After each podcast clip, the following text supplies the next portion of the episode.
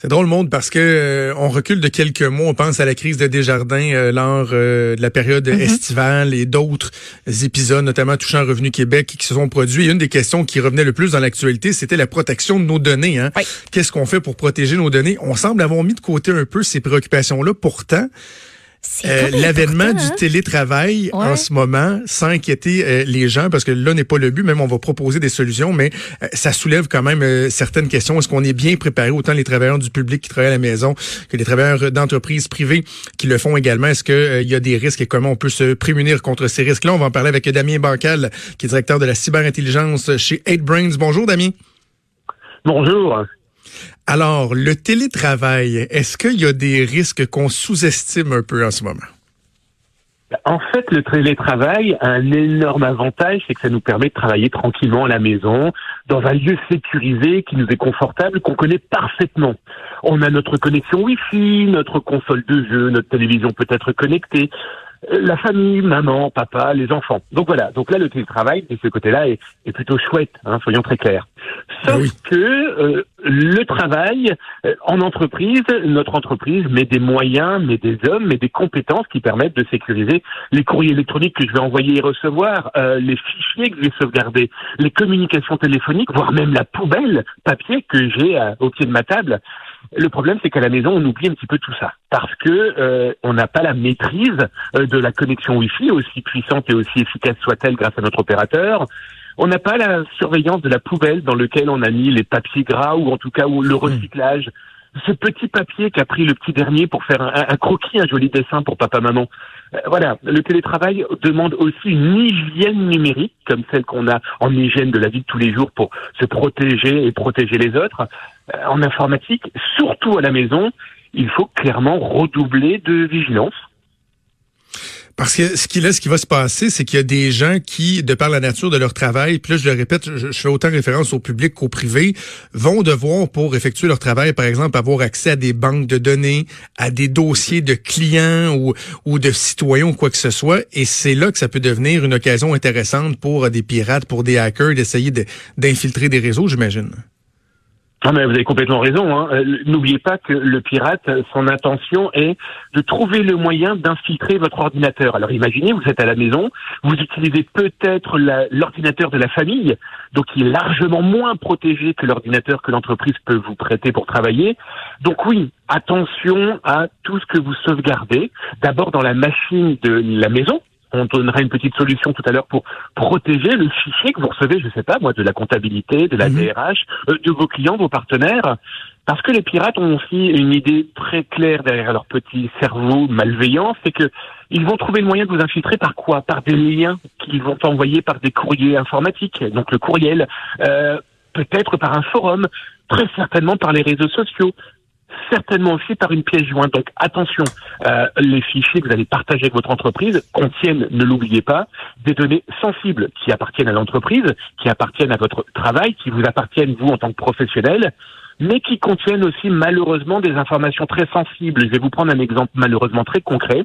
En Europe, une entreprise dédiée à la santé eh bien, a perdu 6,5 millions d'euros, donc un peu plus de 7 millions de dollars canadiens, pourquoi? Parce qu'un malveillant a trouvé le moyen de lui faire croire que par un lien envoyé, ils allaient leur acheter et vendre des masques contre le coronavirus. Les malveillants sont comme des couteaux suisses. Vous savez, ces couteaux à multilames. Chaque lame aura une malveillance. Et malheureusement, avec ce qu'on vit là de particulier, eh bien, ils sautent sur l'occasion. Hein. Est-ce que les, les entreprises devraient euh, voir venir le coup puis fournir à leurs employés une espèce de, de charte? Comme toi, tu nous fais cette éducation-là, mais est-ce que l'entreprise devrait prendre les moyens pour dire à ses employés, voici ce qui pourrait vous arriver? Euh, est-ce que ce serait un bon moyen hmm. de se prémunir? Alors moi, je vais vous prendre l'exemple très concret que je vis tous les jours depuis que je suis dans votre beau pays. Euh, moi, avec les on voit des entreprises qui commencent tout doucement à réfléchir à mettre en place une charte informatique et une charte de la cybersécurité. Oh, c'est pas bien compliqué à mettre en place, hein, mais il faut y réfléchir. Quelles sont les clés USB utilisées, par exemple, par les employés? Les ordinateurs portables que je sors de mon entreprise. Alors, imaginez, quand on parle de télétravail, c'est génial hein, de pouvoir se connecter d'un cybercafé, d'un euh, restaurant rapide, euh, euh, d'un café qui va me permettre de me connecter à Internet pour travailler. Oui, mais est-ce que je vérifie la personne qui est au-dessus de mon épaule? Donc ça veut dire est-ce que j'ai mis un filtre sur mon écran? Quand je suis à la maison, est-ce que je laisse l'autorisation à mes enfants? Tout aussi gentil soit-il, de télécharger, je ne sais pas moi, le dernier jeu à la mode, la dernière application. Donc il faut qu'effectivement les entreprises réfléchissent à ça. C'est d'abord l'humain, comme je dis tout le temps, c'est l'humain d'abord avec l'informatique. Hein. Donc il faut former, éduquer, faire comprendre par l'exemple concret. Et aujourd'hui, quand vous vous envoyez, et je les ai vus encore cette nuit, des pirates qui vous envoient des faux articles de presse, de la presse québécoise par exemple, et quand vous cliquez dessus, vous tombez sur un piège, il faut éduquer. L'humain d'abord. OK. Ben, justement, quand, quand on parle de solutions, euh, Damien, là, on, dit éduquer les gens. Bon, euh, qu'est-ce qu'on doit surveiller? Puis est-ce qu'il y a des logiciels, par exemple On parle souvent d'antivirus, des trucs comme ça. Euh, quel truc on pourrait donner aux gens qui nous écoutent puis qui disent, oh, je suis peut-être vulnérable. Qu'est-ce que je pourrais faire? Si si mon entreprise elle a pas la conscience de me donner une charte de, une charte de bien m'équiper Quel moyen moi je peux utiliser pour me prémunir? Alors c'est pour ça qu'il faut faire très attention. Il ne faut pas rentrer dans la paranoïa, mais prudent. Alors parmi les possibilités déjà très simples et gratuites pour commencer, eh bien un antivirus. L'antivirus est indispensable. Il en existe des commerciaux, il en existe des gratuits. L'important de l'antivirus, c'est déjà cette première barrière qui vous indiquera oh oh attention, le courrier que je viens de recevoir contient un message, un lien, un fichier malveillant. Ensuite, eh bien c'est sur son ordinateur s'il est d'entreprise, tant mieux, c'est normalement prévu, mais si c'est celui de la famille, parce qu'on n'a pas d'autre choix, créer un dossier dédié pour l'entreprise. Pourquoi Parce qu'une fois qu'on va pouvoir retourner au soleil, on pourra détruire ce fichier et surtout le protéger d'une manière à ne plus rester dans la machine. Très bon, très bon. Puis vraiment, les liens, faire attention. là. Euh, c'est parce qu'on l'a vu, il y, a, certains articles déjà qui ont été écrits là-dessus. Juste depuis le début de la crise, il y a des fins finaux qui flairent, euh, qui flairent la bonne affaire et on voit de, nouveaux raquettes arriver, de nouvelles tentatives. Par exemple, Netflix ah qui voudrait rentrer en contact avec vous, des trucs comme ça. On en voit des, des nouvelles façons de faire déjà depuis quelques jours, quelques semaines.